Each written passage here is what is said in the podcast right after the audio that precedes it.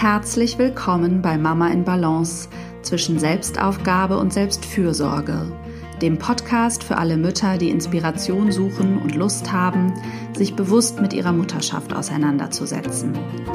Ich bin Hanna Drexler. Ich bin Kulturwissenschaftlerin und arbeite als systemische Beraterin und Coach online und in Hamburg.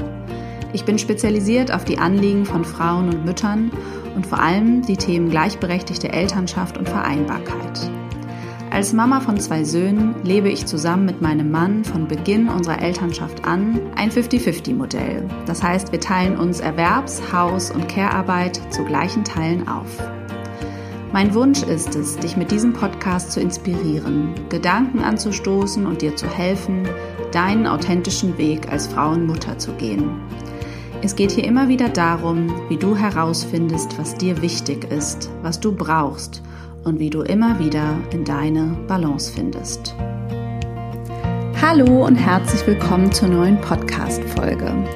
Heute geht es um das Thema Vereinbarkeit und Selbstorganisation und darüber habe ich mit Caroline Habekost gesprochen.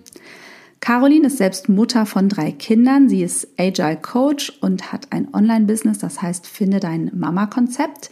Dazu gibt es auch einen Podcast und ja, da dreht sich alles um das Thema Selbstorganisation und das ist Carolins Herzensthema.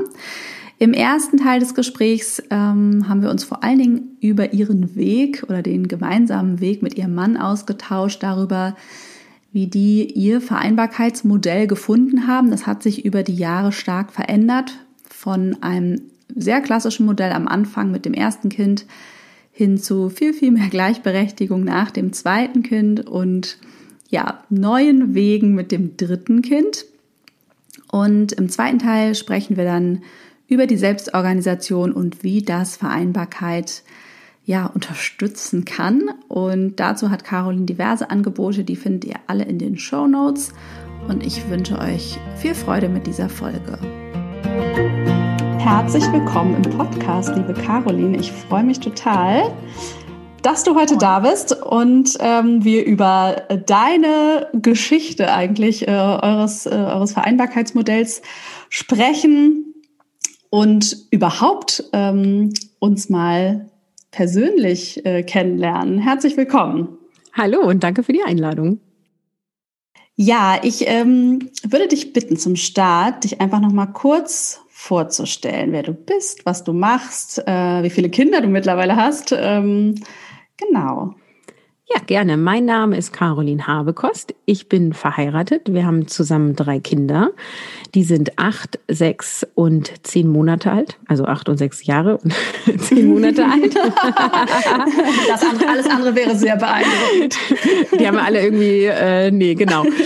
Weiß ich auch nicht, wie das gehen soll. Ähm, genau, ich wohne in der Nähe von Bremen ähm, bin aktuell ähm, primär zu Hause und versorge die Kinder. Das wird sich ab April 2021 ändern. Und ich arbeite ansonsten in Anstellung als Agile Coach oder auch agile Beraterin genannt in einer ja, agilen Unternehmensberatung, so würde ich das mal nennen, mit äh, 24 Wochenstunden und bin zusätzlich nebenberuflich selbstständig mit einem Online-Coaching-Business mit Finde dein Mama-Konzept, wo es eben auch um Vereinbarkeit von Familie und Beruf geht. Ja, und du hast selber auch einen Podcast, ne, aus dem äh, oder genau. über den ich dich sozusagen ursprünglich auch mal kennengelernt habe, wenn man das so sagen kann. und daher weiß ich auch, dass sich äh, euer Vereinbarkeitsmodell mit den Kindern oder dem ja im, mit dem Wandel des Elternwerdens und äh, zunehmender Kinderzahl auch immer wieder verändert hat, dass du da ja. sehr viel Erfahrung hast. Ähm, und das finde ich total spannend. Ich weiß, dass das viele Hörerinnen auf jeden Fall interessiert, weil ja nicht jeder von Anfang an ähm, das alles so mitdenkt und sofort eine Lösung parat hat, die irgendwie für alle passt. Und ich glaube, gerade wie man es eigentlich hinkriegt, dass dann auch im Alltag, sag ich mal, immer wieder zu verändern. Ähm, ja, darüber wollen wir heute auf jeden Fall sprechen. Magst du mal vielleicht doch am Anfang anfangen? Also wie ihr sozusagen in das Elternsein gestartet seid, mit welchem Modell, wenn man das so nennen kann, und wie eure Situation dann die ersten Jahre war? Ja, also wir sind sehr klassisch und sehr naiv da reingestartet. also ich habe damals noch gearbeitet als Kommunikationstrainerin mit 100% Reisebereitschaft. Das hat bedeutet Montagvormittag losfahren irgendwo nach Deutschland in ein Hotel und Freitagmittag Feierabend machen und zurückfahren und mhm. quasi die komplette Woche im Hotel lebend. Und ähm, dann war schon irgendwie klar, hm, das ist wahrscheinlich nicht so gut, wenn dann ein mhm. Kind kommt. Also wie soll man das machen? Genau, mein Mann hat damals als Projektleiter äh, Vollzeit gearbeitet, quasi vor Ort. Wir haben damals noch in Bremen gewohnt. Genau, dann bin ich schwanger geworden ähm, und dann haben wir uns überlegt, ah, das ist auch wichtig für so ein Kind da zu sein und die Mutter ist ja irgendwie wichtiger am Anfang. Hatten wir so die Idee, das sehe ich irgendwie heute auch anders. Mhm. Und deswegen bleibe ich mal zwei Jahre zu Hause und kümmere mich und wir machen das finanziell so, dass wir jetzt schon mal was zur Seite legen, dass das gut hinkommt. Ja, und dann mhm. war die kleine Maus ungefähr vier Monate alt. Da habe ich gedacht, oh mein Gott, ich schaffe es nicht. Mhm. Man muss auch sagen, ich war in der Schwangerschaft schon früher zu Hause wegen ähm, mhm. ja, einer körperlichen Beeinträchtigung. Das heißt, ich war schon monatelang äh, quasi Vollzeit zu Hause und nicht erwerbstätig. Und ich habe das komplett unterschätzt, wie sehr mir die geistige Herausforderung mhm. fehlt. Und ich habe auch immer gedacht, ähm, ich bin dafür geboren, Mutter zu sein. Ich wollte schon, also mein Berufswunsch war ja in der vierten Klasse Mutter. Hat die Lehrerin gesagt, das geht nicht. Habe ich gesagt, doch, meine Mutter ist Mutter von Beruf und die arbeitet jeden Tag sehr hart, das geht. Und dann hat die Lehrerin gesagt, das hast du so gut argumentiert, das nehme ich an. Mhm. und, War ja auch so. genau. Und dann habe ich halt ähm, habe ich irgendwie gemerkt, wir müssen jetzt was anders machen. Und dann ging auch so die Reise los. Also es war für mich ein Riesendilemma, weil ich ein mega schlechtes Gewissen meinem Kind gegenüber hatte. Ich hatte irgendwie, wo ich dachte, oh Gott, jetzt bin ich irgendwie keine gute Mutter, weil es mich nicht erfüllt. Und ich finde es mhm. körperlich mhm. total anstrengend, aber geistig ist mir total langweilig. Und ich war total eifersüchtig, dass mein Mann immer auf irgendwelche Weihnachtsfeiern gehen konnte ja. und ich nicht und so, ne? Genau. Und dann ging's, ging's los sozusagen. Ja, da hast du gedacht, äh, wir müssen was ändern. Genau, und ich habe damals war der erste Schritt, ich habe eine Weiterbildung gemacht. Ich wollte schon immer systemische mhm. Coaching-Ausbildung machen und mhm. dafür hatten wir auch schon Geld zur Seite gelegt. Und das habe ich dann gemacht, da war die kleine sechs Monate alt und das war so der erste Schritt auch in Hinblick auf eine eher gleichberechtigte Elternschaft, weil das haben mhm. wir komplett unterschätzt. Wir haben halt irgendwie gedacht, ähm, naja, der Mann arbeitet ähm, und ich bin zu Hause, aber das heißt ja nicht, dass ich jetzt die Familienmanagerin werde. Naja, aber also war ich doch. Aber das haben mhm. wir erst mhm. dann quasi gemerkt. Also das war uns überhaupt nicht bewusst, dass dieser Zeitfaktor so eine große Rolle spielt und dass ich auch irgendwie zur Expertin wurde, was unser Kind angeht. Und äh, wir dann tatsächlich angefangen haben, uns darüber zu streiten, weil er falsch gewickelt hat, wo er sagt, mhm. ich kann nicht falsch wickeln. Also man kann nicht falsch wickeln. Ich sage, man kann richtig falsch wickeln. Und dann, das mochte weder er noch mochte ich das. Und dann war es halt wirklich so, mhm. ich habe mir was vor Ort gesucht, bin immer irgendwie von 10 bis 17 Uhr ging das. Ich bin morgens hingefahren, abends wiedergekommen. Und das war dann irgendwie sechs Wochenenden innerhalb von einem halben Jahr oder so. Äh, und das war richtig gut. Ähm, und damit hat es dann angefangen. Und dann bin ich auch aus ähm, der Elternzeit, beziehungsweise ich war ja zwei Jahre in Elternzeit und habe dann nach einem Jahr angefangen, selbstständig zu arbeiten als freiberufliche Trainerin damals, offline. Hatte das mit mhm. meinem Arbeitgeber so abgeklärt. Das war alles möglich und bin dann so in die Selbstständigkeit gestartet. Ah ja, ja, sozusagen auch ein bisschen aus der Not der ähm, mangelnden geistigen Forderung sozusagen dann entstanden, aber das war ja auch anscheinend total, also ein Bedürfnis, das du da gespürt hast, was ja bis heute anscheinend anhält, ne? Also dieses mhm. Thema, das da dich irgendwie auch gerufen hat. Ja. Äh, das finde ich auch immer interessant, ne? Was man dann auch in diesen Umständen eigentlich merkt, was man wirklich braucht. Also ja. äh, was eigentlich wirklich ein Bedürfnis ist, ne? Wie man da, also weil das geht ja vielen so. Es ist schwer, sich vorher vorzustellen, was bedeutet das eigentlich wirklich? Mhm. Ähm, weil diese romantische Vorstellung, man schiebt dann einfach immer so einen Kinderwagen mit dem Coffee-to-go-Becher durch die sonnige Luft, ähm, äh, den, den sonnigen Tag. Ähm, ja, ne? kommt auch mal vor, aber ja, also ich, sieht in der Realität halt einfach anders aus. Ich hätte mir gewünscht, dass äh, andere äh, Mütter insbesondere darüber reden, wie es wirklich mhm. ist. Ähm, beziehungsweise ich habe inzwischen auch Mütter kennengelernt, denen es auch gar nicht so ging. Und ich habe auch Mütter kennengelernt, denen es genauso ging. Und ja. das war dann auch, ähm, das habe ich aber erst nach dem zweiten Kind gemacht, den, den Start von meinem Podcast, weil ich irgendwie dachte, sowas hätte ich gebraucht. Also jemand, der da mal ja. ehrlich drüber redet und einfach auch sagt, ich liebe mein Kind über alles und ich möchte nicht 24 Stunden sieben mit dir verbringen. Mhm. Ja. So, das hätte mir geholfen. Absolut. Ja. Ja, kann ich gut nachvollziehen. Und als ihr dann gemerkt habt, ähm, dass das irgendwie nicht so ideal ist. Wie waren die ersten Schritte? Also natürlich der erste Schritt war diese Weiterbildung und dann mhm. führte ja so ein bisschen eins zum anderen. Aber hat dein Mann auch was verändert? Also in seiner Arbeitszeit zum Beispiel? Oder wie seid ihr dann die ersten Schritte gegangen, um es irgendwie etwas gleichberechtigter zu teilen? Ja, damals ähm, haben wir vom Außen her eher wenig verändert, beziehungsweise ich habe mich gedreht und gewendet.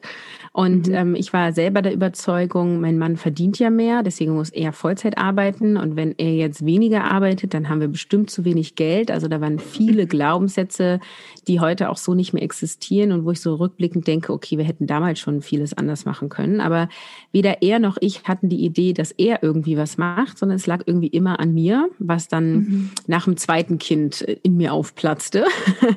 und mhm. ich habe dann quasi äh, meine, ich, also Familie war dann quasi Prio 1 und ich habe dann meine berufliche Tätigkeit drumrum gewurstelt.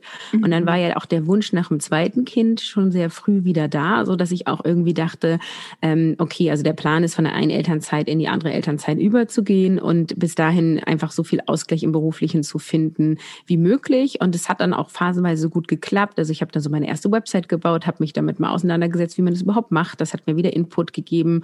Und dann war es halt so, mein Mann hat früh angefangen zu arbeiten, kam dann um 16, 16.30 nach Hause. Und dann habe ich irgendwie zwei Stunden meine Website gebaut. Dann haben wir zusammen Armbrot gegessen, haben das Kind ins Bett gebracht und hatten dann irgendwie auch noch, naja, Freizeit mehr oder weniger. Wir hatten damals ein schlecht schlafendes Kind. Aber so, also sowas haben wir dann schon gemacht, dass äh, wir quasi Bewusstsein auch für mich hatten. Wir haben unsere Tochter quasi eingewöhnt bei meiner Schwiegermutter, ähm, so dass ich auch tageweise dann ins Seminar gehen konnte. Ich habe ganz viel an Wochenenden gearbeitet, aber eben auch in der Woche. Aber es war immer alles meine Orga. Also ich habe die mhm. Schwiegermutter angefragt. Ich habe geguckt, an welchen Tagen. Ich habe quasi meinen Mann gefragt, kannst du da? Okay, wenn du da nicht kannst. Und dann ist halt ähm, nach dem zweiten Kind irgendwie mir aufgefallen, ja, da habe ich keine Lust mehr zu. Dass ich mache so viel Organisation und ich arbeite so wenig. Und das, was mir eigentlich immer Spaß gemacht hat, war die Trainings zu geben. Und mir hat es keinen mhm. Spaß gemacht, zu akquirieren oder Rechnung zu schreiben oder zu organisieren, dass ich da überhaupt hin kann. Sondern ja, und gefühlt habe ich halt 80 Prozent an Tätigkeiten machen müssen, die mir gar nicht so viel Spaß gebracht haben. Und dann nur 20 Prozent sozusagen war ich dann vor Teilnehmern und Teilnehmerinnen. Und dann habe ich halt gesagt, so, so geht das nicht. Und ähm, das war dann aber schon nach dem zweiten Kind. Und dann habe ich entschieden, ich gehe online und ich positioniere mich eng und ich mache ein Online-Coaching für Mütter mhm. zum Thema Vereinbarkeit auf. Mhm. Das war dann sozusagen, als äh, dein Sohn geboren war. Danach. Genau, da war mein Sohn geboren, da ist die Idee in mir gewachsen. Jetzt muss ich kurz überlegen, der ist im Sommer geboren und ich habe, glaube ich, äh, zu Weihnachten die Entscheidung getroffen, ich gehe online und habe mich mhm. dann erstmal informiert. Ich hatte noch keine Ahnung von der Technik, ähm, von wie baut man das eigentlich auf, was ist der Unterschied zwischen Online und Offline. Und die Online-Welt war damals auch relativ jung, da gab es noch gar nicht so viel Online-Coaching. Businesses. Und mhm. ich habe dann damals ähm, ja, so ein Programm gebucht ähm, und habe mich quasi da coachen und begleiten lassen. Und das hat dann, da war ja schon eins, als ich das gemacht habe. Mhm. Und dann war ich auch sehr erfüllt ähm, damit. So für ein bis zwei Jahre war das genau richtig. Mhm. Trotzdem ist es spannend, dass du sagst, ne, dass du dann dann ja ihr das praktisch so übernommen habt, wie es ja auch gesellschaftlich irgendwie Konsens zu sein scheint. Vereinbarkeit ist ein Mütterthema. Mhm. Und wie du auch selber sagst, viele Mütter empfinden das auch selber so. Ne? Also kommen gar nicht auf die Idee, dass es ein Elternthema eigentlich ist. Und dass sozusagen diese Verantwortung um die Kinder, ähm, ja, das ist immer, finde ich, oft so, als würde sozusagen mit der Geburt automatisch auf die Mutter übergehen oder nur weil mhm. sie das Kind im Bauch hatte. Und alles, was man, also 100 Prozent liegen bei der Mutter. Und wenn man es dann anders macht, schiebt man sozusagen das so langsam wieder rüber, anstatt sozusagen von vornherein die Idee zu haben, beide 50-50, ne, zuständig und alles mhm. andere ist verhandelbar. Es ist einfach ein, äh, ein, ein anderer Standpunkt. Und es ist so interessant, wenn man das, wenn einem das bewusst wird, ne, und man merkt, hä, äh, wie sind wir eigentlich auf diese Idee gekommen? Und wie kommen wir jetzt davon, äh, ja, auf die andere Position sozusagen? Ja, total. Also ich wundere mich auch rückwirkend, wie lange wir das anders gefahren haben. Und es mhm. war sogar so, dass dann die Niederlassung, in der mein Mann gearbeitet hat, hier zugemacht hat und die gesagt mhm. haben, nur du kannst jetzt einen Job in München annehmen oder du unterschreibst diesen Auflösungsvertrag. Oh. Und er sich dann einen neuen Job vor Ort gesucht hat. Und da war natürlich ganz kurz die Idee, naja, ich kann ja einfach mit dem Finger schnippen und zu meinem Arbeitgeber wieder zurückgeben, weil ich war ja immer noch in Elternzeit, ähm, quasi ja. in Teilzeit selbstständig. Und es war überhaupt keine Option. Also wir hatten schon damals einmal geguckt, ob ich mit dem Arbeitgeber nicht eine Teilzeitregelung hinbekomme und mit reduzierter Reisebereitschaft. Aber da war keine Kompromissfähigkeit. Also ähm, da war nichts bei dem Arbeitgeber. Bei dem ah, Arbeitgeber. Ja. Mhm. Gar nichts. Und es gab halt auch, die Firma hat schon über 30 Jahre existiert und es gab keine äh, Mutter, die wiedergekommen ist und in Teilzeit gearbeitet hat. So, und dann bin ich halt auch relativ schnell raus aus dem Vertrag. Das würde ich heute auch nicht machen. Ne? Also mhm. ich habe da relativ schnell einen Auflösungsvertrag unterschrieben ähm, und habe auch nicht nach besonders guten Konditionen geguckt. Ich war irgendwie nur genervt und wollte da weg und fand mhm. das doof und so, also da, ja, ja. heute würden die nicht so einfach davon nee. kommen. Ja, Aber ich glaube, absolut. durch diese Erfahrung bin ich halt dann auch dahin gekommen, wo ich jetzt hingekommen bin, weil dann, ich kann ja mal quasi in meiner Historie weitergehen, dann war es halt so, dann gerne. hat mein Mann den Arbeitgeber gewechselt, hat wieder 40 Stunden die Woche gearbeitet. Ich war jetzt mit zwei Kindern. Wir hatten dann einen Krippenplatz und einen Kindergartenplatz. Mhm. Ähm, das hat nicht so gut funktioniert. Beide Kinder waren nicht so begeistert von Fremdbetreuung. Ich war total genervt, dass ich immer mit Kindern arbeiten musste. Die beiden sind ja nun auch zwei Jahre auseinander. Die haben, ähm, waren, also die Phase, wo die zwischen, also der Jüngere eins war und die Ältere drei und dann quasi zwei Jahre lang, bis der Jüngere mhm. drei war und sie dann fünf. Die anstrengendste Zeit in meinem Leben ever. Mhm. Also wenn ich jetzt Kann auch Freundinnen mir gut vorstellen, ja. Wenn mich Freundinnen fragen, ist der Abstand von zwei Jahren gut, sage ich jetzt schon. Damals nein. Ja. Mhm. Also es war richtig anstrengend und ich habe gesagt, ich, ich kann das nicht. Also äh, wir müssen irgendwie einen Weg finden, dass die sich gut betreuen lassen oder die müssen zur Oma oder zu meinem Mann. Aber ich, ich brauche, das waren ja auch, also ich wohne hier auch auf dem Dorf, ne? wir haben Betreuungszeiten von acht bis zwölf Uhr. Das ist auch nicht besonders lang, aber ich brauche diese, nee. es waren dann eigentlich nur drei Stunden Arbeitszeit mit hin und herfahren die brauche ich, um, um was anderes zu machen. Und ähm, das war, wie gesagt, für, eine, für diese zwei Jahre dann total gut. Und ich bin mega aufgegangen in diesem Online-Business und ich habe so total ähm, so dieses mein Warum gespürt und ich war mhm. so intrinsisch motiviert. Also ich habe ganz viele Abende gearbeitet. Ich habe quasi auf dem Spielplatz habe ich mir Ideen ins Handy reingeschrieben. Ich war so inspiriert und es tat mir so gut und ich habe halt auch gemerkt so, oh, es sprudelt nur aus mir raus. Aber nach den zwei Jahren hatte ich dann endlich die Erkenntnis, aha, irgendwie vereinbare nur ich und mein mhm. Mann, obwohl wir uns sehr auf Augenhöhe begegnen, der kann irgendwie arbeiten und ich muss immer die Kinder wegorganisieren und er organisierte sich die dazu. Und das ist irgendwie unfair. Mhm. Ja. Und genau, du hattest auch vorhin irgendwie gefragt, was waren so erste Schritte? Also unendlich viele Gespräche ich habe einen Mann, der da auch total sich dann in mich hineinversetzt und da auch Verständnis hat und da auch mit Lösungen sucht. Aber wir haben uns halt auch immer recht großen finanziellen Druck gemacht. Jetzt war ich dann auch lange quasi in Teilzeit tätig. Unsere Reserven wurden immer weniger. Wir haben in der Zeit ein Haus gekauft. Haben wir jetzt auch nicht überteuert gemacht, aber so das war irgendwie immer auch ein Druck, äh, der da war und ähm, wovon wir uns irgendwie auch erstmal loslösen mussten. Mhm. Ja. Und hattest du dann so eine Art Vision oder Vorstellung, wie du es gerne, also ja, haben wolltest? Oder habt ihr das gemeinsam entwickelt? Wie war da der Prozess? Ja, ich war die treibende Kraft. Mhm. Ja. Also mein Mann hat schon auch gesagt, er hätte gerne mehr Zeit mit den Kindern, aber auch für ihn war das ja sehr stressig und wo er sagte, du ganz ehrlich, also wir melden jetzt nicht vom Kindergarten und Krippe ab und ich übernehme die Betreuung. Also das kommt irgendwie auch nicht in Frage. Äh, so nach dem Motto, ich sage ja, okay, gut, dann, dann finden wir mal Lösungen. Und dann war da eigentlich die Entscheidung, ähm, ich möchte, oder das war mein Wunsch, ich sage, ich muss mich beruflich jetzt so entwickeln, dass wir auf ein ähnliches Gehaltsniveau kommen, dass es egal ist, wer wie viel arbeitet. Oder wir müssen uns einfach davon trennen und sagen, okay, wie weit können wir ähm, unser Einkommen reduzieren? Äh, wir können ja auch gerne machen, du arbeitest ein bisschen mehr. Ähm, aber eben nicht du 40 und ich 20 Stunden, sondern du arbeitest mhm. 30 und ich vielleicht 20 oder 25. Also wir müssen irgendwie gucken, äh, dass wir das hinkriegen. Und das war dann so unsere Idee und unsere Vision. Und dann habe ich das mit der Selbstständigkeit weitergemacht und habe gesagt, okay, wenn ich mehr arbeite, dann verdiene ich auch mehr und dann mache ich mehr Umsätze. Und dann habe ich aber nach einem Jahr gemerkt, ähm, das ist es nicht. Also das war dann so dieses, auf einmal hatte ich den Druck, da muss richtig Geld bei rumkommen. Das war nicht mehr so, alles, was wir jetzt kriegen, ist ein nice to have, sondern es mhm. war so mhm. dieses, es muss hier sich jetzt lohnen.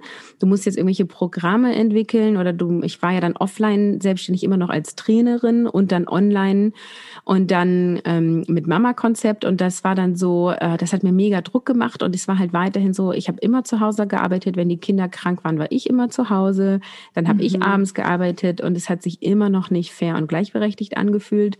Und ich hatte irgendwie das Gefühl, so das ist es nicht. Also ich bin ja auch nur in die Selbstständigkeit gegangen, um zu vereinbaren. Es war nie mein Traum, dass ich irgendwie selbstständig bin. Mir hat ein Team gefehlt, mir hat Weiterbildung gefehlt. Und dann ähm, war dann die Entscheidung, ähm, ich guck, dass ich eine Festanstellung kriege, ähm, die mir, also die mich begeistert. Es war ganz klar, wenn mhm. ich das mhm. nicht finde, gehe ich nicht in eine Anstellung und irgendwas, wo ich mich beruflich weiterentwickeln kann. Und da hatte ich richtig eine Vision, ähm, die auch mit meinem Mann zusammenstanden ist, aber auch da war ich wieder die treibende Kraft. Und ähm, das war dann auch wirklich so ein Geschenk des Lebens, sag ich mal. Oder ne, Geschenk klingt so passiv. Also ich hatte wirklich diese Vision. Ich habe mich abends hingesetzt und habe auf dem Flipchart gemalt, so, was muss da jetzt kommen, damit ich wirklich in eine Festanstellung gehe. Und da mhm. standen mhm. ähm, so Sachen drauf wie ähm, Teilzeit, es soll ein cooles Büro sein, es soll ein cooles Team sein, es muss eine Aufgabe sein, die mich fördert, es soll irgendwas mit Kommunikation zu tun haben, es soll irgendwie modern sein, im Bereich New Work wäre toll. Da stand auch ähm, eine Zahl, wie viel ich verdienen möchte, da stand auch ein Datum, wann ich anfangen möchte. Genau, und drei Monate später hatte ich das dann alles. Mhm. Ja, cool. das also, heißt, du hast dann dich initiativ beworben oder ja. auf, äh, ja. Also ich habe mich auch okay. auf Stellen beworben, aber die Stelle, mhm. die ich dann bekommen habe, das ist auch der heutige Arbeitgeber sozusagen, mhm. ähm, war eine Initiativbewerbung und die Stelle wurde dann für mich geschaffen. Ja, toll. Ja. ja cool. Das ist auch zum Beispiel ein, finde ich, ganz wichtiger Punkt. Ich begleite ja auch viele Mütter bei der beruflichen Umorientierung ja, also sich zuerst bewusst zu machen, durch was man kann und was man möchte, mhm. ähm, um dann, dann wirklich sehr gezielt zu suchen und nicht äh, zu gucken, was äh, bietet denn die Welt, abgesehen davon, dass ja eh nur ein ganz geringer Prozentsatz von Stellen überhaupt ausgeschrieben wird, ähm, und dann zu denken, ich muss mich dazu passend machen, das ist etwas, was ich da auch immer wieder betone. Und deine Geschichte ähm, ist ein schöner Beweis dafür, dass das ähm, stimmt. Ja. Total. Und die haben dann halt auch im Vorstellungsgespräch gesagt, so, wir finden dich ganz toll, aber wir wissen eigentlich gar nicht so genau, was sollen wir mit dir machen. Mhm. So, und ähm, was, also wenn jetzt alles möglich ist, was, was, ähm, wie sieht denn das aus? Und dann hat, konnte ich ganz klar sagen, ich sage, ich komme mhm. drei Tage die Woche hin, ich habe einen 24-Stunden-Arbeitsvertrag, ähm, ich bin im Einsatz bei Kunden, mache irgendwas mit Training, Coaching. Ähm, ihr müsst mir irgendwie nochmal beibringen, das ist ja, kommt ursprünglich aus der IT-Branche und die arbeiten mhm. halt agil. Ich sage, ich muss dieses ganze Agil-Thema lernen, ich muss Scrum lernen, da brauche ich eure Unterstützung. Und da, das fanden sie ganz cool. Und danach hatte ich dann Probetag mit dem Scrum Master und der hat dann quasi Daumen hoch gegeben und hat gesagt, ähm, das dauert nicht lang, dann ist die drin. Und dann mhm. haben sie mich daraufhin eingestellt. Dann habe ich drei Monate als Scrum Masterin gearbeitet und dann gab es eine Ausgründung vom Unternehmen und dann haben sie sofort gesagt, Caroline, willst nicht mitmachen? Ich glaube, du passt da genau rein. Und so mhm. bin ich dann in die Agile Coach Rolle gegangen. Und das ähm, ist halt auch was, das, das habe ich mir quasi nicht überlegt, als ich da an meinem Flipchart saß. So, ich werde Agile Coach und ähm, werde in dem Bereich irgendwie groß, sondern es war im, im eher so die Rahmenbedingungen. Ne? Und heute betrachtet war das einfach mega gut, denn Agile Coaches werden gesucht wie bekloppt. Ähm, mhm. ich komme dadurch sehr viel höher in mein Gehalt. So. Ähm, und ich habe dadurch ganz andere Möglichkeiten und dadurch können mein Mann und ich auch uns ganz anders aufteilen. Und ich konnte halt auch meine Begeisterung, die ich in der Selbstständigkeit habe, auch in der Anstellung ausleben. Und mhm. ähm, das ist so ein bisschen, was mich immer stört, wenn es um, arbeite ich jetzt in Festanstellung oder in der Selbstständigkeit, irgendwie Anstellung, da ist man irgendwie immer so, äh, da muss man das machen, was andere sagen. Mhm. Und Selbstständigkeit, da kannst du dich immer selbst verwirklichen. Aber ich kann euch sagen, es gibt Arbeitgeber, da kannst du dich selbst verwirklichen und hast die Vorteile einer Anstellung. Und ja, natürlich gibt es auch Nachteile bei meiner jetzigen Anstellung, aber es ist nicht so, dass ich da das machen muss, was mir andere sagen. Mhm. Ja. Ja. Cool. Das heißt, du hast einen Job gefunden, der dir genau ähm, entsprochen hat oder immer noch entspricht. Und dann war auch dein Mann bereit, ähm, was zu verändern ähm, in seiner Stundenzahl, richtig? Ja, und dann war sein Arbeitgeber nicht bereit. Ah ja. Mhm. Und ähm, dann gab es ja auch öfter. Dann gab es da richtig Stress. Ja. Und dann hat mein Mann sich woanders beworben. Und da ja. gab es dann noch mal ein Hin und Her, aber Ende vom Lied ist, dass mein Mann dann gekündigt hat und zu einem neuen Arbeitgeber gegangen ist. Mhm. Was macht der beruflich? Der ist Architekt. auch immer viele. Ah, okay. Weil ähm, bei meinem Mann war das ja auch so. Und äh, wir kriegen oft immer dieses äh, Feedback, na ja, ähm, ne, das geht ja nicht überall und so. Mhm. Ähm, aber das, ich habe gerade neulich wieder mit einer Klientin gesprochen, da ist der Mann Lehrer und Lehrer haben es ja eigentlich, können sich das ja eigentlich total aussuchen, wie viele Stunden sie arbeiten und ähm, auch da ist es angeblich sehr schwierig. Also ich glaube, man findet immer Gründe, warum das äh, eben nicht geht und natürlich ist es eine privilegierte Situation zu kündigen und sich was Neues zu suchen. Ne? Es gibt immer Menschen, wo das halt gerade nicht geht oder in der Region nicht geht oder wie auch immer. Aber ich glaube wirklich, dass es einfach mehr Väter braucht, die diese mutigen Schritte gehen ne? und deutlich machen, wenn ihr euch hier wegen fünf oder zehn Stunden auf den Kopf stellt, ja, dann auf Wiedersehen, dann mhm. gehe ich woanders hin. Ja, es ist irgendwie immer schön zu wissen, wenn da wenn da andere auch den Mut hatten, finde ich. Naja, und das sind aber ja auch Glaubenssätze, dieses, das geht bei uns nicht, ne? Absolut. Weil, ähm, also bei meinem Mann ging es da dann ja auch nicht. Ja. Und als er dann gekündigt hat, ging auf einmal ganz viel, ne? Mhm. So. Ah, ja. Und dann hat er halt gesagt, ja, nee, also jetzt ist irgendwie auch ein bisschen spät. Jetzt haben wir hier irgendwie monatelang Ping-Pong gespielt und ähm, das andere Angebot war einfach auch sehr attraktiv. Aber mhm. das ist mhm. dann halt auch so, ich glaube, manchmal muss man da auch mutig sein und Schritte gehen. Und natürlich gibt es ähm, Jobs, die, wo quasi mehr Menschen gesucht werden als in anderen Bereichen. Aber es gibt ja auch ähm, Berufe, die es wie Sand am Meer gibt und es gibt trotzdem Menschen, die sich aussuchen können, wo sie arbeiten. Ja. Also ich finde, da darf man einfach auch sich auf die Stirn schreiben, ich bin eine tolle Mitarbeiterin und ihr könnt froh sein, sein, wenn ihr mich anstellen dürft. Ja, ja, und wie du sagst, es hat ganz viel auch mit der Haltung zu tun, wenn ich schon immer denke, oh Gott, oh Gott, ähm, ne, ich äh, muss dankbar sein, dass ich diesen, diese Arbeit habe. Mhm. Ähm, das ähm, genau strahlt man ja auch aus. Und äh, wenn man eben transportiert, genau, ich brauche das hier zu meinen Bedingungen. Also ja, es mag Orte geben, da findet man gar keine Lösung, genau.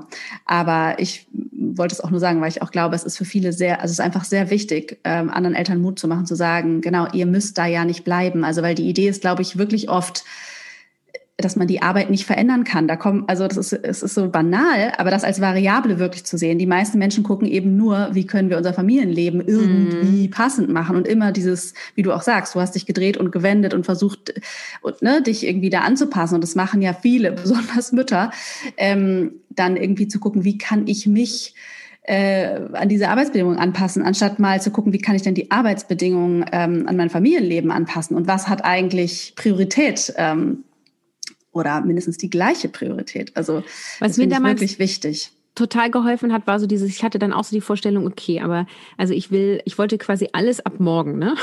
So. Ja. Ähm, und dann habe ich irgendwie auch gemerkt, okay, das macht mir auch Stress und dann halt wirklich perspektivisch zu gucken. Und das war total mhm. gut, weil wenn ich mir jetzt überlege, welche Möglichkeiten wir heute haben ähm, und was wir auch, kann ich nachher nochmal erzählen, was wir jetzt auch anstreben, das wäre halt vor fünf Jahren nicht denkbar gewesen. Mhm. Und ähm, dadurch, dass wir jetzt ja auch nochmal eine kleine Maus haben, ist es irgendwie auch nochmal alles relevanter. Und also es war einfach gut, damals zu sagen, so, dann äh, reduziert mein Mann erstmal ein paar Stunden und ich gehe wieder, dass ich woanders arbeite. Ich bin dann drei Tage die Woche ähm, nach Bremen gefahren. Es ist halt auch ein Stück weg und das ist übrigens der super Trick gewesen. Mein Arbeitgeber ist weiter weg vom Kindergarten als der Arbeitgeber von meinem Mann. Mhm. Jeder, der das möglich machen kann. The best way ever. Weil es hat sich total gedreht. Mein Mann wurde auf einmal angerufen, wenn was mit den Kindern ist. Weil die Erzieherinnen wussten, ah, an den Tagen ist Caroline weit mhm. weg. Bis die hier ist, dauert das eine Stunde. Ne? Ähm, und das war, äh, war, hat richtig viel gedreht. Und wir haben dann damals auch, ähm, das ist auch immer interessant, deswegen erzähle ich das gerne. Also mein Mann hat quasi vier Tage die Woche gearbeitet und ich drei. Und das quasi mhm. ja versetzt. Ein Tag waren die dann bei meiner Schwiegermutter, die hat die quasi abgeholt und versorgt. Die waren da beide äh, Kindergarten und oder Krippe. Und ähm, ein Tag hatten wir eine Tandemfamilie. Natürlich mhm. auch wieder meine Idee. Mhm. Äh, und es waren zwei verschiedene Familien. Also meine Tochter ist zu einer anderen Familie gegangen als mein Sohn. Und an dem Tag, wo mein Mann zu Hause war, sind die beiden Kinder gleichzeitig am gleichen Tag zu uns gekommen. Mhm. Ähm, und das äh, hat natürlich auch ein paar Gefahren. Also wenn ein Kind krank ist, dann klappt das plötzlich alles nicht mehr und so. Aber ähm, so haben wir dann äh, quasi über, ich glaube, fast zwei Jahre unsere, unsere Wochen organisiert. Und das hat richtig, richtig gut geklappt. Mhm. Ja, ist auch ein super Tipp. Ähm, genau, das ist auch immer eine Frage, die ich stelle. Also wie habt ihr euch in der Betreuung organisiert? Aber du hast es ja auch zum Teil schon beantwortet. Also erst hattet ihr deine Schwiegermutter, dann hattet ihr Krippe und Kindergarten und dann anscheinend für die Nachmittage ist das ja echt eine super Idee. Also genau, wie man, was man Unterstützung hat. Also manche haben ja auch Babysitter, die dann irgendwie fest einen Nachmittag machen oder zwei. Ja. Genau, Großeltern, aber eine andere Familie. Also sich da irgendwie so eine Dorfstruktur aufzubauen, macht ja auch total Sinn, um einzelne Tage lang zu arbeiten, ne? weil das ist ja auch oft so eine Blockade. Ähm, bei dieser Frage, wie viele Stunden kann oder will ich arbeiten, ähm, äh, dieses Denken, ich kann immer nur halbtags. Und ähm, ich würde ja auch allen Müttern raten, macht mindestens ein, zwei, je nachdem, wie viele Stunden ihr überhaupt arbeitet, also lange Tage zu haben. Tage, an denen man nicht weg muss oder immer diese Uhr im Blick hat und immer denkt, wie viel habe ich noch, ne? Weil es ist ja ein wesentlich höherer Stressfaktor, ähm, dann diesen Wechsel für mich jedenfalls auch zu haben zwischen Arbeit und Kinderbetreuung bzw. Kita, ähm, als wirklich zu wissen, heute bin ich einfach gar nicht zuständig. Ja, genau. Ich bin überhaupt nicht zuständig. Es ist egal, ob ich um 16 Uhr, 17 Uhr oder 18 Uhr nach Hause komme. Und ähm, es ist auch also ähm, nicht zu unterschätzen, wie viel beim Wir gehen heute zusammen Mittagessen läuft. Und ich konnte dann halt ja. immer, wenn ich da war, am Mittagessen. Und ich habe das sogar oft so gemacht, dass ich an den zwei Tagen, ähm, wo ich arbeiten war und ähm, die nicht bei der Tandem-Familie waren, ähm, habe ich ein bisschen länger gearbeitet und habe Überstunden aufgebaut, weil das mit den Tandem-Familien halt manchmal nicht geklappt hat. Und dann habe ich an dem Tag entweder nur einen halben Tag gearbeitet und bin früher nach Hause gekommen oder ich habe Homeoffice gemacht. Das ist auch ein mhm. Arbeitgeber, der sehr modern ist und da das möglich macht. Ich habe halt viele Kundentermine gehabt. Das war dann immer so ein bisschen ein Problem. Aber da war ich dann dahingehend flexibel und konnte dann halt doch auch mal die abholen mhm. oder so. Ja. Und waren diese zwei Jahre, die du gerade meintest, in denen ihr das so geregelt habt, dann bis das dritte Kind kam oder gab es da noch ein, äh, eine nee, andere da Phase dazwischen? Da gibt es noch eine andere Phase dazwischen. Genau, also die größere wurde dann eingeschult. Mhm. Nee, dann müssen es mehr als zwei Jahre gewesen sein. Also es hat sich dann noch mal ein bisschen verändert, weil es mit den Tandem-Familien dann nicht so geklappt hat. Und dann ähm, haben wir das äh, quasi immer so gemacht, dass ähm, wir den einen Nachmittag irgendwie, das war immer so ein bisschen der Problemnachmittag, als sie dann in der Schule war. Also konnte sie dann länger in der Schule bleiben. Äh, da gab es so ein freiwilliges Workshop-Programm bis 15 Uhr. Da wollte sie aber eigentlich nicht hin. Also es war auch echt doof immer. Mhm. Dann habe ich immer versucht, meine Kundentermine auf die anderen Tage zu legen. Oder ich bin dann doch mal einen vierten Vormittag hingefahren waren. Also das war so ganz viel gestückelt. Das kann ich nicht so empfehlen. Mhm. Ähm, aber wir waren dann quasi, also unser Kindergarten ähm, ist quasi kein anderes Kind mit auf ihre Schule gekommen, weil wir in so einem äh, Dreieck an Landkreisen wohnen sozusagen. Mhm. Und dann hatte sie da halt noch keine neuen Freunde und ach, das war alles wirklich äh, doof. Mhm. Und dann hat die Schwiegermutter mehr gemacht und ähm, das, dann hat mein Mann früh angefangen zu arbeiten und ich spät und dann haben wir das hin und her geschoben. Also es war ganz viel Tetris. Ich kann es auch gar nicht mehr, ich weiß gar nicht mehr, wann genau was wie war. Ähm, aber das, äh, das war sehr anstrengend ähm, und, und nicht so cool. Ähm, und dann ähm, war aber tatsächlich schon äh, die Entscheidung, dass wir ein drittes Kind wollen, so dass wir gesagt haben, wir ändern jetzt nichts, weil es ist klar, das wird nochmal alles verändern. Mhm. Okay. Ja. Und hattet ihr da auch schon diese Idee, also von wegen, wie ist eigentlich diese gemeinsame Vorstellung dann gewachsen? Also ihr hattet dann ja erstmal eine Struktur mit eurer Arbeitszeitverteilung, die du gerade geschildert hast. Und wie ich es raushöre, gab es dann ja aber doch nochmal auch das Bedürfnis natürlich, das dritte Kind, aber auch anscheinend es beruflich langfristig anders aufzuteilen. Genau. Habt ihr also, das sozusagen in, irgendwie in diesen Gesprächen einfach immer weiter entwickelt? Genau, wir haben immer wieder überlegt, mhm. wie machen wir das? Und ähm, das war auch mit die Diskussion um das dritte Kind. Also wir haben das lange rational betrachtet, das Thema. Eigentlich wollen wir, das Herz sagt ja, aber ähm, ich hatte auch ein bisschen Angst, wieder in diese Mutterfalle im Sinne von, ich mache wieder alles zu fallen. Und dann wurde der Abstand auch immer größer. Mhm. Und mein Mann ist älter als ich, der hat immer gesagt, ich will nicht so alt sein. Ähm, ich immer so, ja, ich bin ja noch jung, ich habe noch Zeit. Ne? Ich bin jetzt 35 und äh, habe also quasi drei Kinder, sind schon alle geboren. Ähm, mhm. Und das, äh, ja, viele Diskussionen und ein Hauptpunkt war tatsächlich immer, wie machen wir das dann beruflich? Und mein Mann hat ja die Idee, dass ich mehr Stunden arbeite, weil er sagt, ich habe schon so viele Jahre gearbeitet, weil er eben auch mhm. älter ist und er ja ähm, bisher immer nur wenig Elternzeit genommen hat. Und dann ähm, so nach dem Motto, ja, dann geh du doch viel arbeiten. Und da bin ich dann halt so, ja, also 40 Stunden immer weg, das das will ich jetzt auch nicht. und auch, weil ich Mama-Konzept weitermachen möchte. Ne? Das ist halt mhm. auch so. Ähm, und also da hatten wir schon verschiedene Visionen auch, wo, wo, wir überlegt haben, ah, wie können wir das machen und gehe ich doch wieder mehr in die Selbstständigkeit oder äh, gehe ich raus aus der Unternehmensberatung, weil das halt immer Kundenkontakt und Termindruck bedeutet und vielleicht wäre es besser, wenn ich quasi auf Kundenseite angestellt wäre. Ne? Dann hätte ich so mhm dann ist nicht so dramatisch. Das war jetzt immer so, wenn ich mal krank war oder Kind krank war, dann war halt immer klar, okay, die Umsätze fehlen uns in diesem Monat. Mhm, Weil wir halt auch eine ja. kleine Bude sind. Wir haben nicht so, können das nicht so gut ab, abgleichen, ausgleichen und so. Und ja, also das äh, ganz viele Diskussionen, ganz viele Gespräche, ganz viel abgeguckt. Ich hatte da dann schon auch lange den Podcast, habe ganz viele Mamas interviewt. Wie macht ihr das? Und dann haben wir halt gesagt, okay, das Ziel ist 50-50. Das mhm. ist, das fühlt sich uns beide an. Und wie viele Stunden das sind, unklar. Irgendwas zwischen 25 und 30 Stunden. Ähm, wenn wir beide ein bisschen in unseren Gehältern höher kommen, beziehungsweise ich sehr viel höher und er auch ein bisschen, so dass wir gleich viel ungefähr verdienen, dann, äh, dann klappt das und oder einer von uns beiden geht in die Selbstständigkeit, die natürlich dann gut läuft, mhm. damit das dann äh, finanziell stimmt. Genau, und dann haben wir halt beim dritten Kind gesagt, okay, wir machen jetzt schon einen Plan, ähm, wie machen wir das dann in der Elternzeit. Und tatsächlich, da habe ich auch zwei Episoden zu in meinem Podcast. Also der ursprüngliche Plan war, dass ich nach sechs Monaten wieder einsteige. Und das haben wir zurückgerufen, einmal, weil es ähm, fürs Elterngeld echt nachteilig war. Wir haben das mit so einer Expertin mhm. durchgerechnet. Und auch, weil quasi eine Woche bevor ich äh, die Elternzeit ähm, beantragt habe und bei meinem Arbeitgeber eingeben, äh, abgeben musste, der erste Lockdown war. Ah.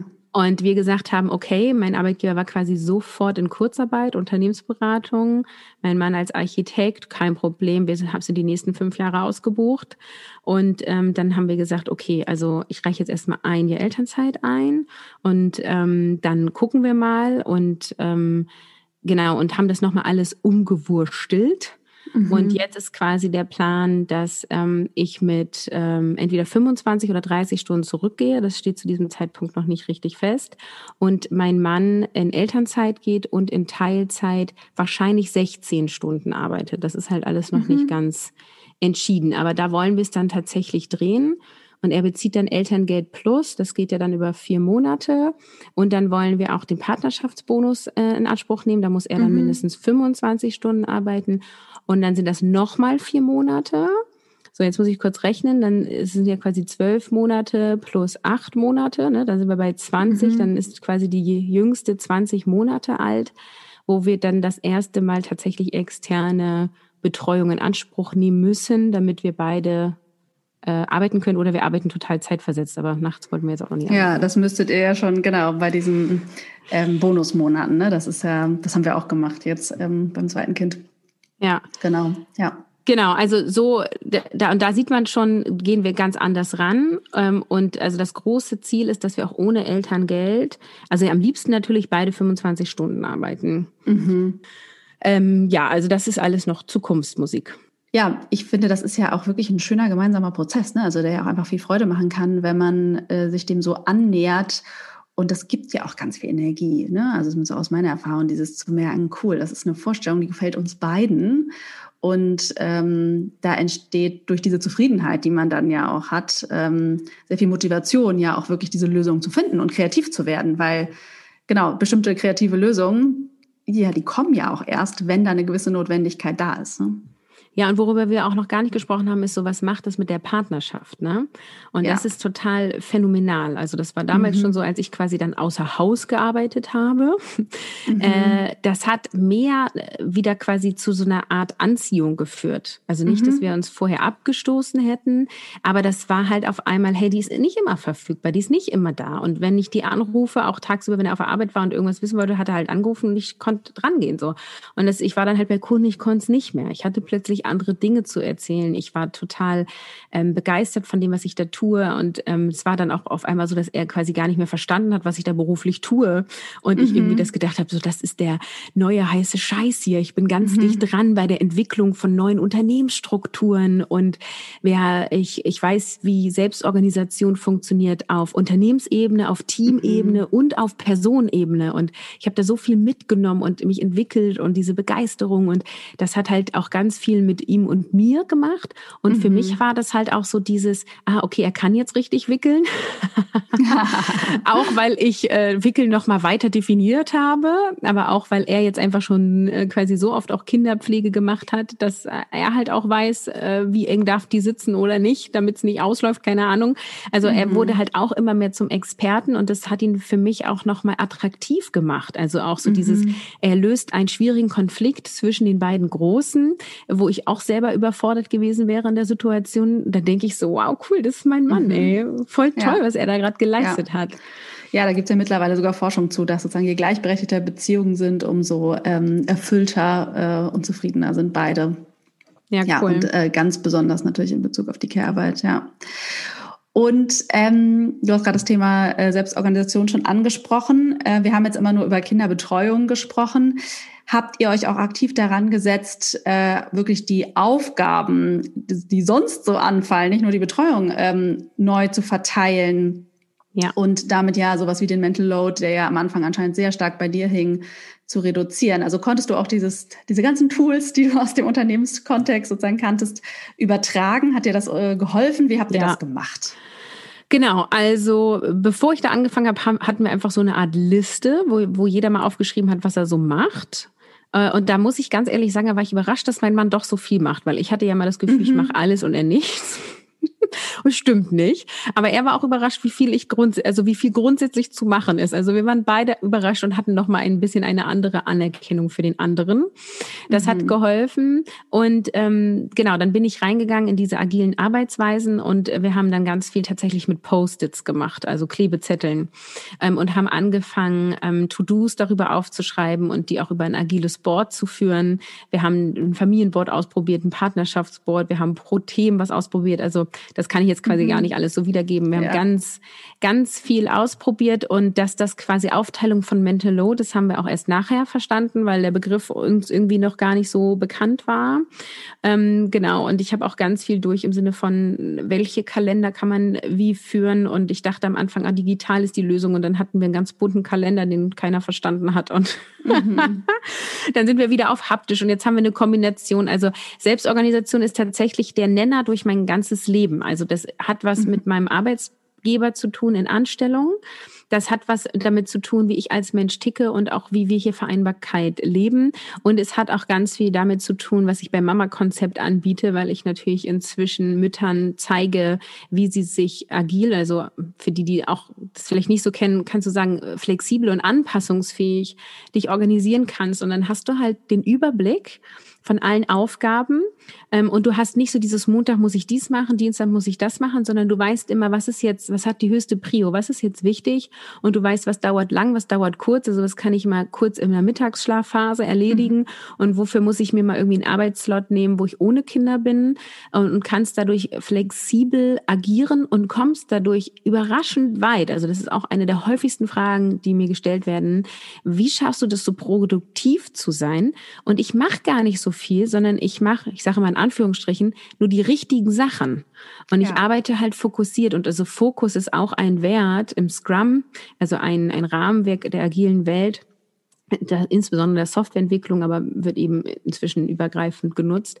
Und da habe ich richtig, richtig viel mitgenommen. Und das zu kombinieren auch mit Zeitmanagement-Methoden, mit denen ich mich schon vorher auseinandergesetzt habe, also sowas wie Getting Things Done zum Beispiel, mhm. das ist für mich wirklich so, ich sag mal, die Wunderpille der Vereinbarkeit. Mhm. Wie plant ihr zum Beispiel eure Woche? Ja, also es gibt quasi eine Art Grundstruktur. Ähm, mhm. Das bedeutet zum Beispiel, ich betreue nachts unser Baby und mein Mann steht mit ihr auf und die steht zwischen fünf und sieben Uhr auf.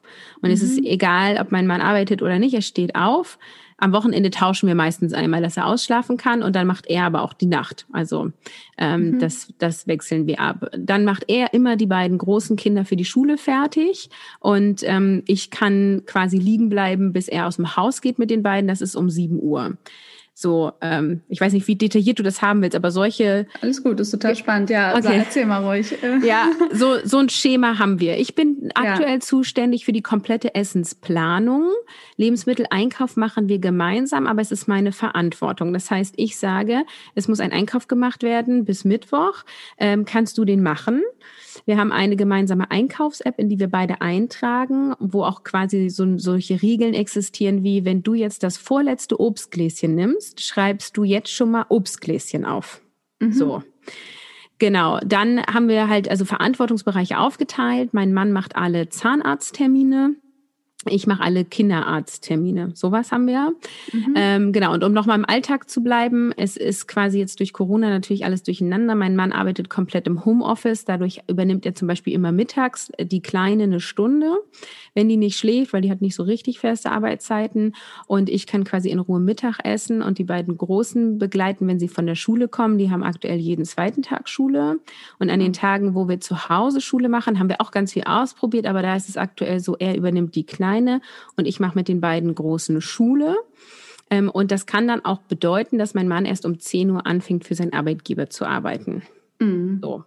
Das heißt, ihr habt eine feste Wochenstruktur, jetzt unabhängig von Lockdown, Corona und so weiter, ja. aber natürlich auch dann Aufgabenbereiche fest verteilt. Genau. Und wie regelt ihr dann, was sozusagen immer noch so anfällt, was eh noch dazu kommt? Genau. Wenn etwas reinkommt, egal über welchem Weg, wird das auf einen Klebezettel geschrieben und wird in die Küche gehangen. Mhm. Ähm, und wir haben da quasi drei Spalten. To do, doing, done. Ganz klassisches Kanban-Board mhm. sozusagen. Mhm.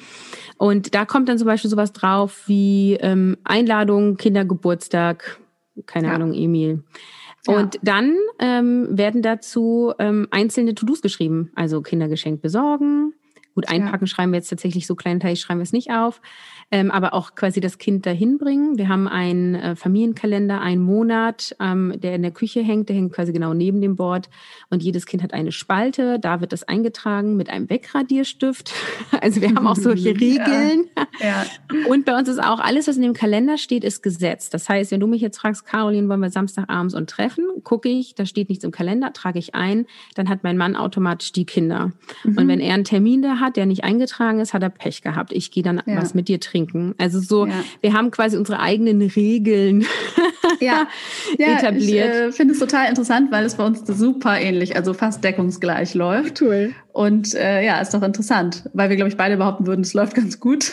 Ja. ähm, ist das doch, ist das schon mal eine gute ähm, Bestätigung irgendwie noch. Nee, und man erzieht sich so gegenseitig, ne? Weil dann hast du nämlich nicht die Diskussion, oh ja, das habe ich dir aber erzählt, ja, warum hast du dir das nicht gemerkt? Ja, und ja, ja. Da genau, und so. Genau, das ja. fällt halt alles weg. Ja, und fällt dann, weg, genau. Und dann fällt halt auch auf, ähm, wie ätzend sowas ist. Also auch das mit den Arztterminen, das war für mich der mega, also weil natürlich habe ich am Anfang alle Termine gemacht, ne?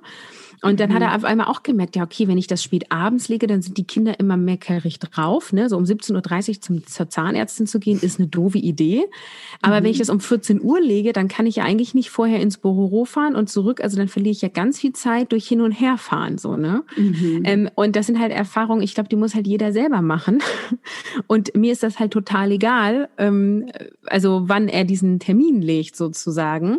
Und jetzt, dadurch, dass nochmal ein Baby da ist, habe ich dann quasi mal automatisch automatisch das Baby, weil das nimmst du natürlich nicht freiwillig mit zum Zahnarzt. So, aber also das sind echt so Prozesse, die dann nochmal äh, mega geholfen haben. Und ich habe aber für mich selber nochmal quasi eine, ich sag mal, aufwendigere Organisation, einfach weil ich grundsätzlich äh, sehr gerne organisiert bin und weil ich so viele Bälle in der Luft habe. Also ich habe auch bei der Anstellung verschiedene Projekte gehabt ähm, und also es wird auch nach der Elternzeit wieder so sein. Ähm, da kann ich, ist es nicht so, dass ich auf die Arbeit komme und dann weiß, was ich zu tun habe habe, sondern ich habe hier mhm. einen Kunden, ich habe da noch mal eine Akquise, ähm, ich habe da ein Meeting, ähm, ich habe da noch mal eine interne Besprechung und ähm, dann muss ich quasi da einen Kalender führen und dann habe ich die ganzen Aufgaben für Mama Konzept, was ja auch in Intervallen läuft sozusagen. Der Podcast ist stetig, aber dann habe ich ein Online-Kursprogramm, dann ist dann mehr zu tun, den, das zu entwickeln, das mhm. mhm. durchführen, das quasi auch zu verkaufen. Ähm, also da, da sind dann unterschiedliche Intensitäten dann da. Und ähm, dadurch habe ich quasi für mich selber auch nochmal eine Organisation, die ich aber jetzt auch nicht so spontan erklären kann. Aber es ist letztendlich auch wieder ein agiles Board in Kombination mhm. mit ähnliches wie Getting Things Done und dann letztendlich meine Erfahrung, also Try and Error und dann das mhm. Beste daraus für die Zukunft mitgenommen. Ja, ja, spannend. Und wenn du jetzt, äh, wenn jetzt Mütter, Eltern, wie auch immer zuhören, die das Gefühl haben, boah, bei uns irgendwie ist es einfach noch zu chaotisch oder wir müssen uns zu viel absprechen. Ich meine, im Grunde weiß man, merkt man das ja auch eben. Es steht zu viel Reibung ne, an diesen organisatorischen Punkten. Was würdest du sagen, wäre so ein erster Schritt? Was könnte man als allererstes mal einführen, sag ich mal? Ja, also Visualisierung quasi. Mhm. Du musst sichtbar machen, äh, welche ja. Tätigkeiten und Verantwortungen es gibt und auch vor allem für dich selber. Also wie oft machst du eine mhm. Waschmaschine an? Kannst du mir mhm. das sofort beantworten? Ähm, können viele nicht. Mhm. So, und dann sind sie ganz geschockt. Das sind jeden Tag ein bis zwei Waschmaschinen. Mhm. Ja, und Trockner benutzen, nee, nee, ich hänge ich auch alles auf. Wo ich denke, ja, okay, mhm. dann bist du mindestens 30 bis 45 Minuten am Tag ja eigentlich mit Wäsche beschäftigt. Und dann ist mhm. die noch nicht gebügelt. Ich meine, ich bügel nicht, ich weiß nicht, wie du das machst. Ich auch nicht. Aber es gibt ja Menschen, die tun das. Ja. ähm, so, äh, genau, also Visualisierung und also ich liebe ja Klebezettel, deswegen ich würde quasi eine Aufgabe auf einen Klebezettel schreiben und eine Verantwortung auf einen Klebezettel Zettel und würde das farblich trennen. Also keine Ahnung, mhm. gelb mhm. Aufgaben, rosa Verantwortungen. Und das sammeln beide Partner quasi eine ganze Woche lang und kleben es dann da mal hin. Mhm. Und vielleicht kann man sogar noch machen, dass die Partner unterschiedliche Farben haben. Und dann erkennt man schon mal, bei wem mehr hängt. Ja. Und dann kann man das auch gerne gegenrechnen. Ne? Also ich finde das überhaupt nicht schlimm zu sagen, okay, der arbeitet mehr Stunden in der Erwerbstätigkeit und dann kann der andere auch mehr Care-Arbeit übernehmen. Aber es kann halt nicht sein, dass bei dem einen 100 Zettel hängen und bei dem anderen 10. Das, das stimmt halt ja. irgendwas nicht. Ne? Ja. Ja, und deutlich, ich sage ja immer, unterscheide zwischen Haus- und ähm, Care-Arbeit. Weil ähm, also ein Haushalt äh, muss man eben auch unabhängig von Kindern führen. Und da finde ich speziell, sollte man darüber nachdenken, wenn das sehr stark im Ungleichgewicht ist. Ne? Also dass dann die Person, die vielleicht äh, weniger Erwerbsarbeit leistet, mehr Care-Arbeit macht, ist noch nachvollziehbar. Aber dass die mhm. auch mehr Hausarbeit macht, ist eigentlich nicht nachvollziehbar. Ähm, deswegen ja, also man kann ja dann darüber reden, aber das auch zu unterscheiden, vielleicht auch in der Visualisierung, ja. kann auch mal ganz interessant sein. Und das Erschreckende ist ja, dass tatsächlich auch kinderlose Paare ganz oft die Frau ja. mehr Haushalt macht, ne? Ja. Und dann auch tatsächlich sowas kommt wie, er macht das nicht so, wie ich das haben will. Also da darf man, glaube ich, auch noch mal hingucken. Du hast ja gesagt, du willst einen Tipp haben. Ich habe aber noch einen zweiten, wenn ich darf. Ja, gerne. Hau raus. Ähm, der zweite Tipp ist, also für die Organisation, für dich selber sozusagen, sammle alles an einem Ort. Also es mhm. ist erschreckend, ähm, also das ist quasi wie so eine Übung der Bestandsaufnahme.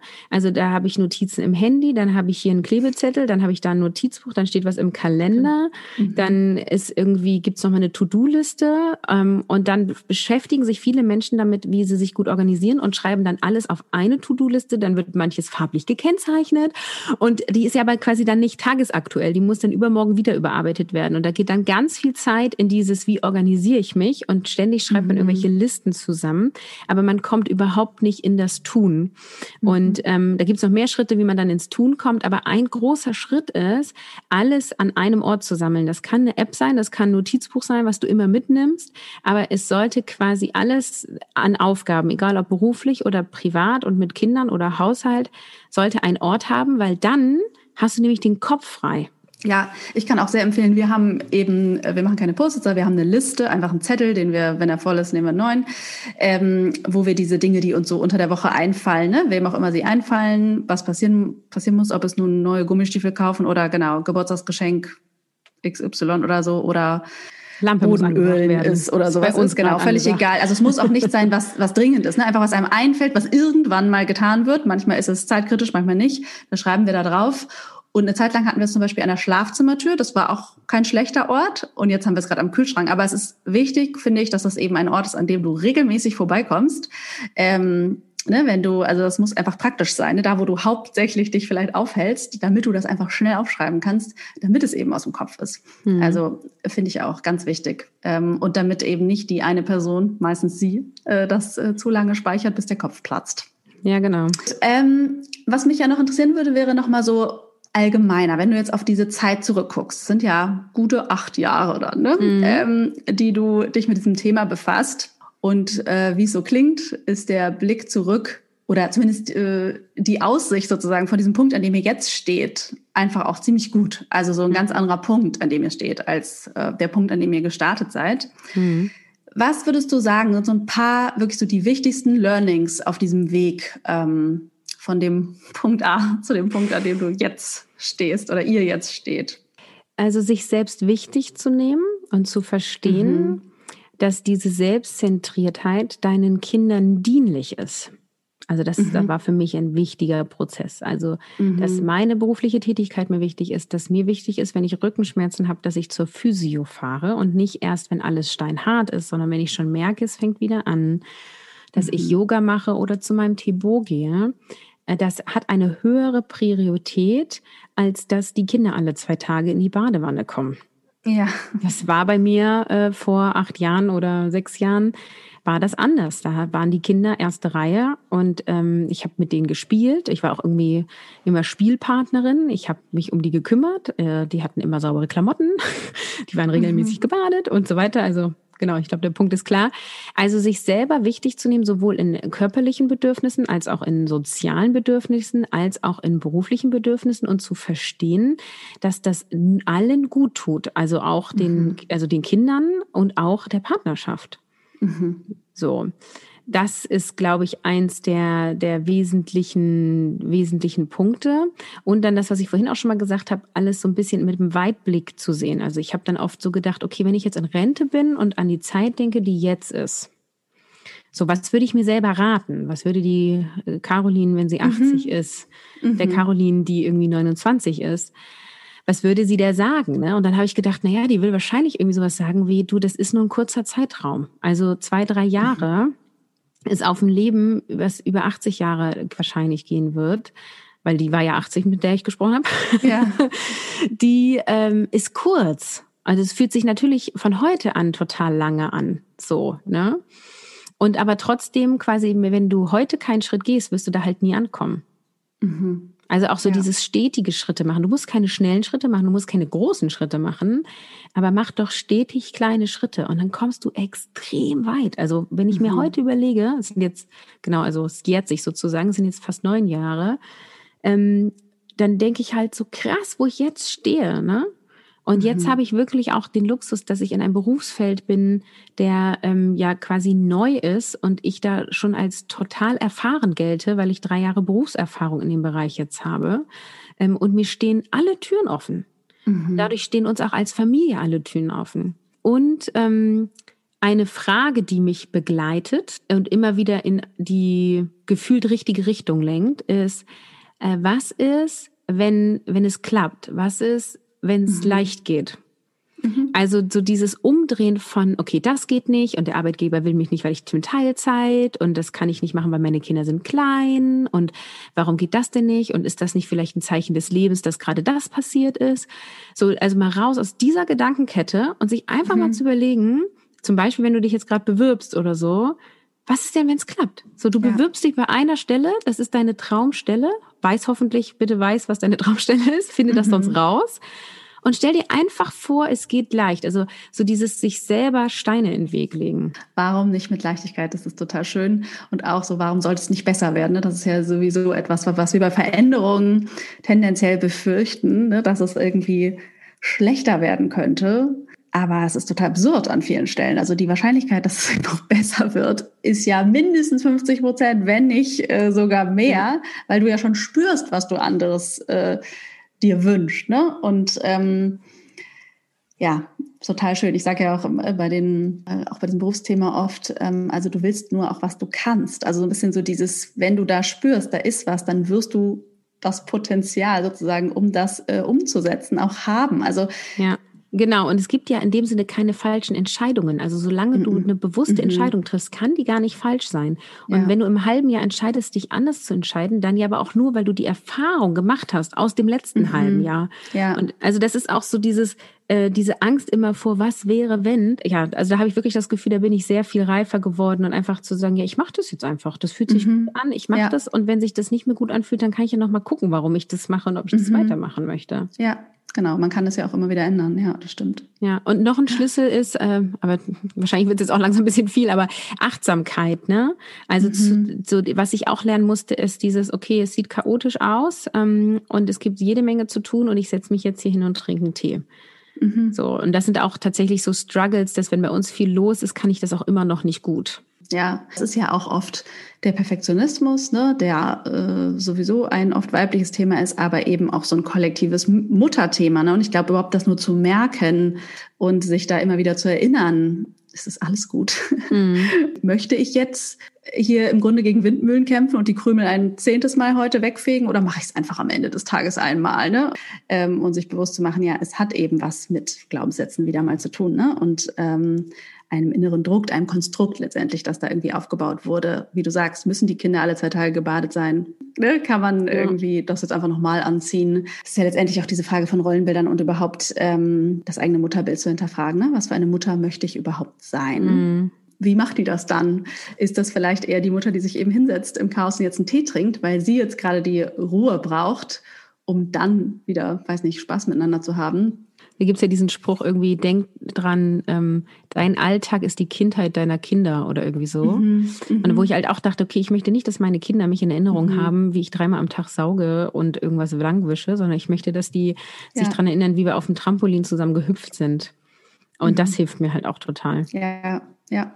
Das ist ja erst recht ein Grund, finde ich, sich zu fragen, okay, wie will ich dann damit umgehen? Will ich mich sozusagen in die Sklavinnenrolle sozusagen begeben und immer hinterher ne, wischen machen? Ne? Oder, ich finde, das ist auch dieser Punkt Selbstorganisation, gestalte ich das? Also dann bin ich da proaktiv und frage Mhm. mich, wie viele Wäschen werden hier jede Woche gewaschen? Nicht mehr als so und so viele und das muss reichen, fertig. Mhm. Äh, ne? Oder es wird eben einmal am Tag vielleicht irgendwas gemacht, weggewischt, aufgeräumt, ich weiß es nicht, und nicht fünfmal, weil das ist einfach nicht besonders nachhaltig mit meinen Kräften. Das ist ja auch eine, also wirklich eine Frage von Ressourcen. Möchte ich die überhaupt einsetzen? Also das finde ich auch einen wichtigen Punkt an diesem, an dieser Haltung. Ich gestalte meinen Eltern, mein Muttersein im Hinblick auf wie viele Stunden arbeitet hier wer, also Erwerbsarbeit, Care-Arbeit, Hausarbeit. Egal, was du tust, entscheide dich bewusst für das, was du tust. Ja. So, und Ja. dann ähm, saugen die meisten Menschen weniger. Genau. Oder entscheide, dass du fünfmal am Tag mit Freude saugst. Ne? Geht Ja, auch. genau. Also wenn man es liebt, soll man es machen. Aber eben nicht ähm, äh, dieses Ich muss, ich bin sozusagen Sklavin hier äh, der Umstände. Ja, und ich glaube, das ist ein ganz wesentlicher Punkt, um egal was natürlich zu verändern. Ne? Also wie gesagt, wie bei euch, diese Verteilung der Stunden. Du hast dich auf den Standpunkt gestellt, ich verändere jetzt hier was oder ich gebe diesen Anschwung und äh, wir entscheiden, wie wollen wir das überhaupt leben, anstatt, okay, die äußeren Umstände sind so, naja, dann muss ich mich jetzt hier irgendwie anpassen.